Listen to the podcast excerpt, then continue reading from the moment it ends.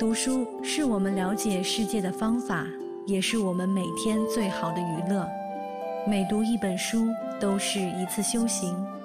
静听书屋，陪你在每一段向往阅读的路上。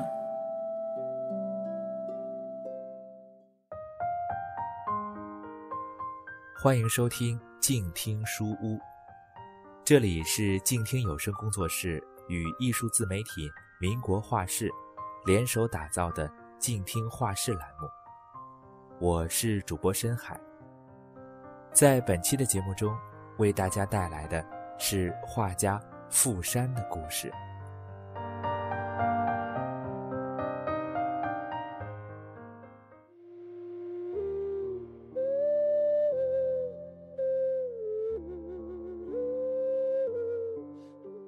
明末清初的社会动荡不安。让整个社会产生了很多的奇人。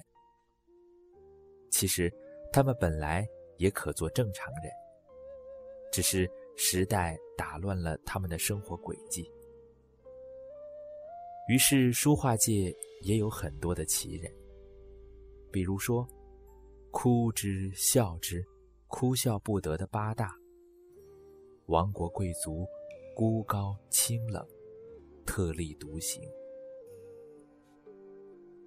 早在他出生十九年前，还有一个来历行事奇的人物，就是以脾气暴、才气高、医术好、济世天下的傅青主。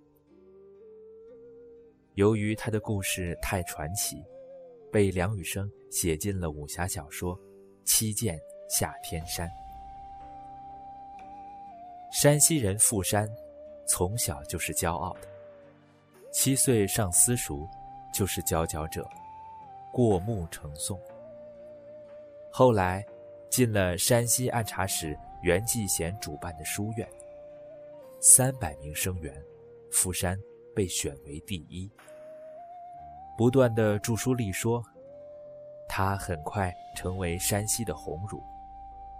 各路文化人到山西都要去拜会他。学者朱彝尊。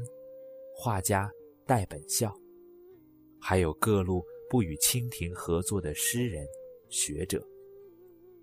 康熙二年、五年、十年，顾炎武三次拜访富山，还写了一首诗赠予这位他敬重的学者：“未问明王梦，何时到复言？”临风吹短笛，聚雪何长山。老去宫嫔折，愁深口自坚。相逢江上客，有泪湿青衫。顾炎武还褒奖傅山。萧然物外，自得天机。吾不如傅青主。他的学名大显，书法也非常风靡。不论官员也好，富商也罢，都以挂他一幅字为荣。然而傅山却讨厌这个书法家的名声。傅家累世为患。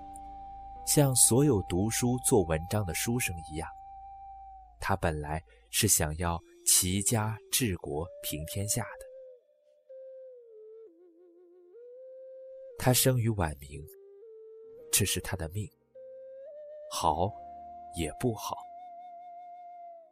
傅山无数次的痛恨自己卖字为生的书家身份。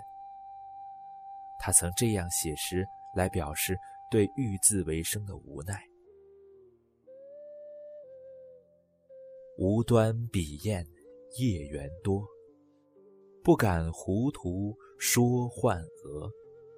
这位世情难决绝，务书终日替奔波。但历史没有记住他那些当官的祖先。反而记住了这个难得一见的书法家。移民富山，打死也不肯做清朝的官。他除了卖字养活自己，还研究医术，变成远近有名的良医。乡人们说：“或有疾病，烧出奇迹，折应守孝；凡有沉疴，遇先生，无不抽。有苦劳债者，交之运气，不三月而可。”在医疗技术落后的古代。附近有这样一位良心圣手，那可真是要烧高香了。细究富山的生平，你还会发现一个特点，就是这位名满天下的博学鸿儒，其实并不像个大学者温良恭俭让的样子。他耿直、侠义，有时还有点二。比如，他曾毫不留情地骂赵孟俯，骂完之后还捎带上董其昌。他说：“董太史，我今天越是明白写字咋回事儿，越是不明白你为啥推崇赵孟俯。”再比如，人家向他求字，人云亦云地说他的字好，他说：“乱嚷吴书好，吴书好在何？”来人一阵红白脸，富山风评变成好骂人。明朝灭亡，他就出家，号朱一道人。因为被怀疑反清复明，他到了狱中就绝食，一心求死。晚年他是山西鸿儒，康熙非要给他一个中书舍人的官职，他装病躲不过去。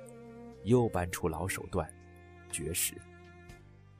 这耿直仗义，还有点二的富山作风，从青年时代就是如此。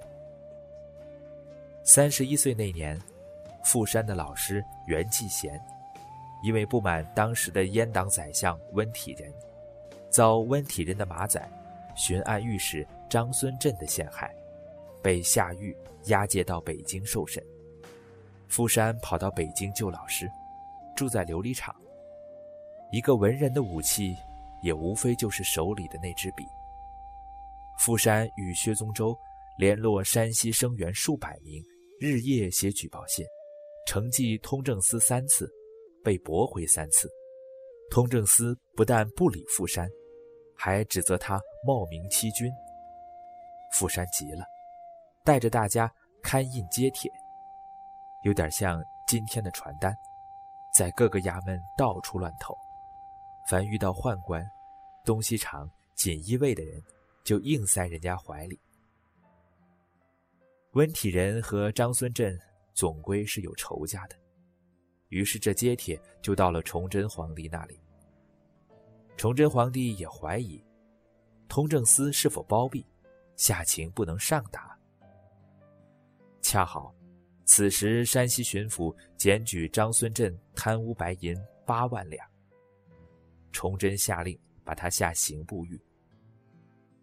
张孙振进去了，老师袁继贤并没有出来。福山一不做二不休，带着一百多生员在南朝房附近团团围住宰相温体仁，给他怀里塞满了请愿传单，逼他赶紧重审冤案。终于，四月初，袁继贤被诬陷下狱半年之后，刑部公审此案，富山出堂作证，判决张孙振折数处分，袁继贤平反。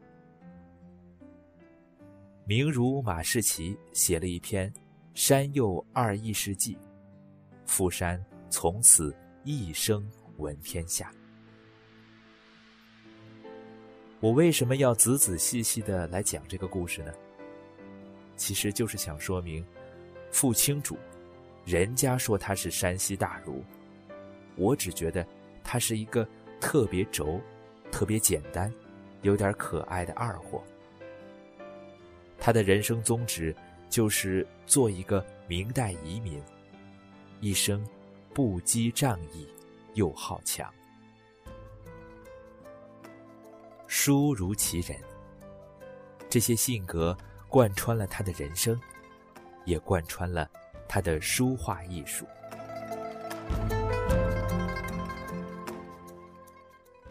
您刚听到的是来自艺术自媒体“民国画室”的文字，由静听有声工作室旗下播客“静听书屋”播送。关于富山，您还知道些什么呢？欢迎在播客的评论区与我们分享。你也可以关注微信公众号“民国画室”或“静听有声工作室”，与我们一起感受画家的风范。静听有声。聆听内心的声音。我是主播深海，我们下期再会。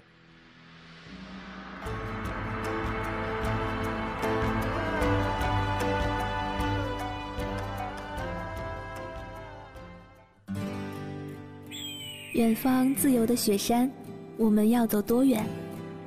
在沸腾的世界中，哪里有长满苔藓的清泉？在已是枯荣的树下，你是否看过日落时金黄色的海？漫天飞雪的时刻，你愿意和谁围坐在炉边，谈谈心事，聊聊天？公众账号搜索“静听有声工作室”，很期待在那里和你相遇。